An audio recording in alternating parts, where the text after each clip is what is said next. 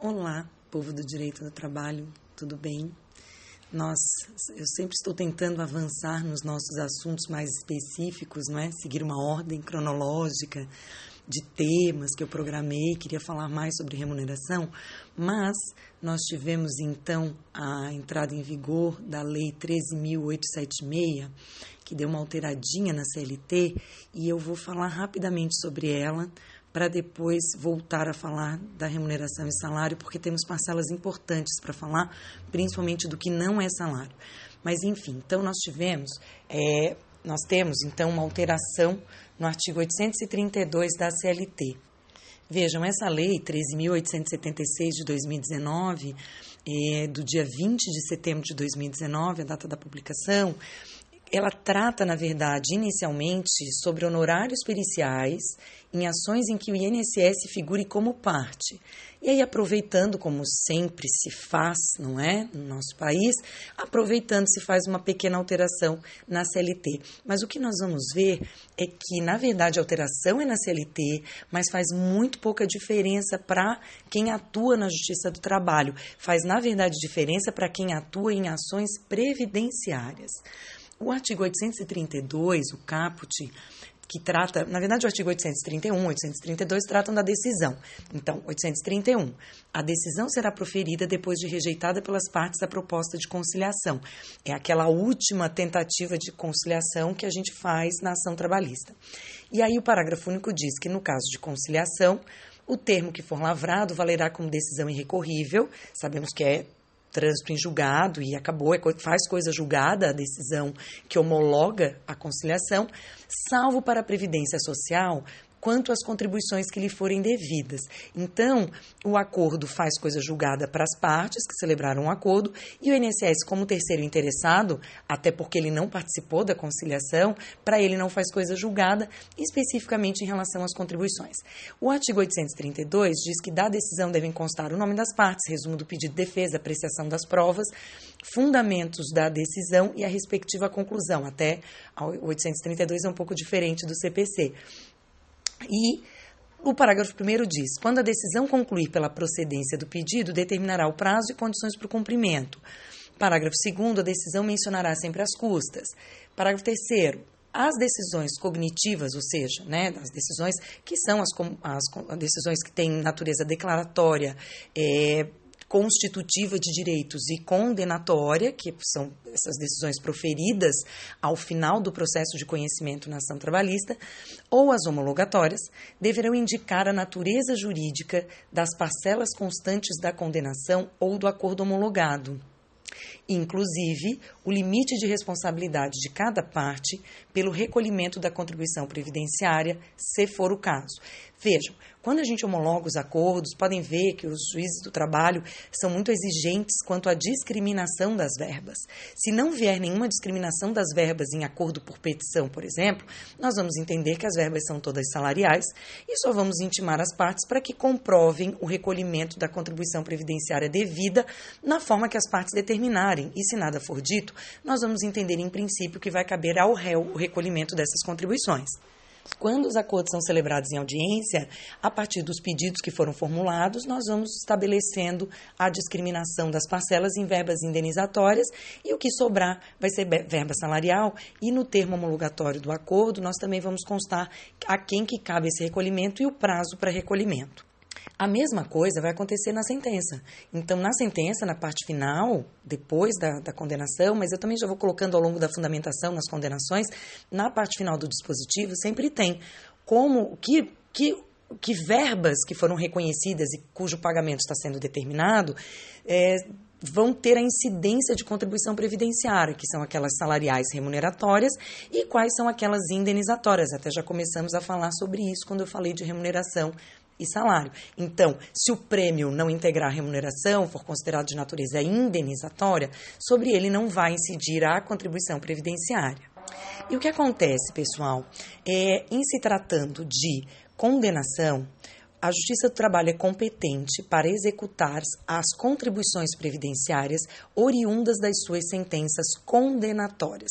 Então, existe o vínculo ou uma prestação de serviços com nossa competência e afinal há uma condenação em verbas que tem natureza salarial ou remuneratória ou no caso da prestação de serviços da mesma forma sobre a qual sobre as quais incide a contribuição previdenciária.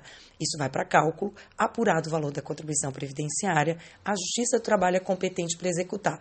E, inclusive, essa execução continua sendo de ofício, diferentemente da execução das verbas trabalhistas, que o trabalhador, o empregado, depois de ganhar, tem que tomar a iniciativa para sua execução, como se não fosse naturalmente óbvio que ele não deseja apenas uma declaração do juiz de que ele tem o direito de que a empresa tem que pagar. Mas agora esse é o procedimento. Mas para a contribuição previdenciária, nós continuamos fazendo a execução de ofício.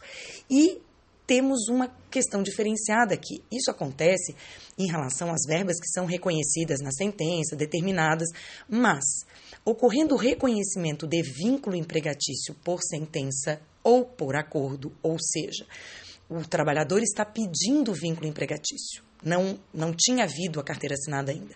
E esse vínculo é reconhecido pela Justiça do Trabalho, porque nós temos competência para, para, para decidir acerca desse assunto. Então, às vezes, vem uma, uma preliminar de incompetência em razão da matéria, porque a empresa diz que, na verdade, era representante comercial ou prestação de serviços. Não importa. A alegação é de vínculo empregatício, então cabe a nós o julgamento desse pedido. Se, ao final, houver o reconhecimento do vínculo empregatício, se essa, essa decisão declaratória, a gente sabe que vai gerar contribuições previdenciárias. Por quê? Porque tudo aquilo que ele recebeu como prestação de serviço, na verdade, é salário. E sobre aquilo tem que incidir a contribuição previdenciária. Mas a Justiça do Trabalho não tem competência para executar essas contribuições previdenciárias decorrentes do reconhecimento do vínculo empregatício. Sim, é um pouco estranho para quem não está acostumado, mas é assim. E exatamente por isso causa uma certa estranheza que tenha havido uma alteração na CLT, que introduzindo o parágrafo terceiro tracinho A maiúsculo, naquela técnica legislativa que já comentei, para os fins do parágrafo terceiro desse artigo, ou seja, o que vem antes, que é indicar a natureza jurídica das parcelas da condenação ou do acordo e o limite da responsabilidade para o recolhimento da contribuição, salvo na hipótese de o pedido da ação limitar-se expressamente ao reconhecimento de verbas de natureza exclusivamente indenizatória, a parcela referente às verbas de natureza remuneratória não poderá ter como base de cálculo valor inferior. Dois pontos. Muito bem. Então, o pedido, pedido da ação, pode ser que ele se limite expressamente ao reconhecimento e pagamento, naturalmente, de verbas de natureza indenizatória, ou seja, pedido de dano moral, por acidente de trabalho, dano moral por, uh, por assédio moral, parcelas especificamente indenizatórias, pagamento de ajuda de custo ou de diárias que não foram cumpridas ao longo do contrato. Então, se o pedido da ação é só de verbas de natureza indenizatória, esse artigo não se aplica. Mas, se assim não for, a parcela referente às verbas de natureza remuneratória não pode ter como base de cálculo valor inferior 1 ao salário mínimo para as competências que integram um vínculo empregatício reconhecido na decisão cognitiva, ou seja, pela sentença, ou homologatória, ou seja, no caso do próprio acordo prevê esse reconhecimento do vínculo. Vejam, isso significa o quê? Que mesmo que se trate, por exemplo, de quem trabalha quatro, seis horas por dia, ou o salário reconhecido foi inferior, a parcela salarial reconhecida foi inferior a um salário mínimo.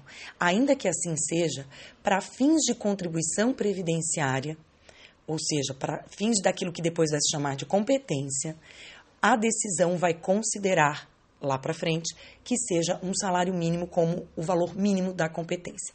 Por que, que isso existe? Porque não existe nenhum benefício previdenciário inferior ao salário mínimo. Isso já está previsto na lei previdenciária. Então, independentemente de quanto se contribuiu, da base de cálculo que foi utilizada para se contribuir, para se calcular a contribuição previdenciária, por ocasião da percepção do benefício, o benefício será de no mínimo um salário mínimo.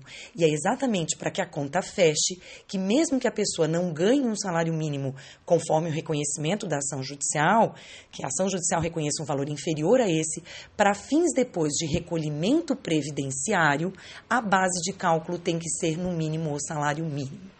E o inciso segundo diz: a diferença. Então, Uh, voltamos ao texto para ficar mais fácil. Salvo na hipótese do pedido se limitar ao reconhecimento de verbas indenizatórias, a parcela referente às verbas de natureza remuneratória não poderá ter como base de cálculo valor inferior à diferença entre a remuneração reconhecida como devida na decisão e a efetivamente paga pelo empregador, cujo valor total referente a cada competência não será inferior ao salário mínimo. Isso se refere à seguinte situação: o trabalhador recebia 800 reais e ele está pedindo uma diferença de 150 reais, que esse era o valor que ele tinha que receber, que tinha sido combinado. Então eu reconheço na sentença que o salário dele, na verdade, devia ser de 950 reais e mando que a empresa pague a diferença entre os 800 que ela pagava e os 150 devidos. Só que mesmo isso não chegando ao salário mínimo, depois para fins de competência, ou seja, para fins de recolhimento da contribuição previdenciária, a soma, ou seja, o 800 mais os 150, não dá 950. Tem que chegar ao valor do salário mínimo para utilizar como base de cálculo. Então, a diferença de contribuição previdenciária não vai ser de 800 para 950, vai ser de 800 para o valor do salário mínimo da época. E aí o terceiro, o parágrafo terceiro B maiúsculo diz que caso haja piso salarial da categoria definido por acordo ou convenção coletiva, é esse valor que deve ser utilizado como base de cálculo para fins do parágrafo terceiro A do artigo. Então, tudo isso que eu falei sobre a base de cálculo do salário mínimo para depois recolhimento previdenciário não vai valer se tiver piso salarial reconhecido por acordo ou convenção coletiva de trabalho. Aí vai ser em função do piso, ou seja, para fins de contribuição previdenciária, sempre haverá o reconhecimento de ou o salário mínimo ou o piso da categoria definido em negociação coletiva. A grande questão aqui é que o que, que isso tem a ver conosco? Nada. Porque, principalmente em relação ao inciso primeiro, nós não vamos executar depois a contribuição previdenciária. Então, tanto faz o que a gente coloca na sentença sobre base de cálculo, porque a base de cálculo para cálculo de 13 terceiro, de, uh, férias, FGTS, aviso prévio, todas aquelas verbas que são decorrentes do reconhecimento do vínculo de emprego, nós vamos usar o salário que tenha sido reconhecido e não o salário mínimo, até porque tem gente que recebe o salário mínimo proporcional e esse parágrafo não se refere a salário mínimo proporcional.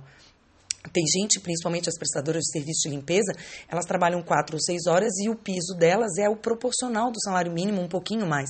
Então a gente acaba reconhecendo as verbas em função desse salário efetivamente recebido. Mas a previdência vai receber a contribuição conforme o salário mínimo ou o piso da categoria.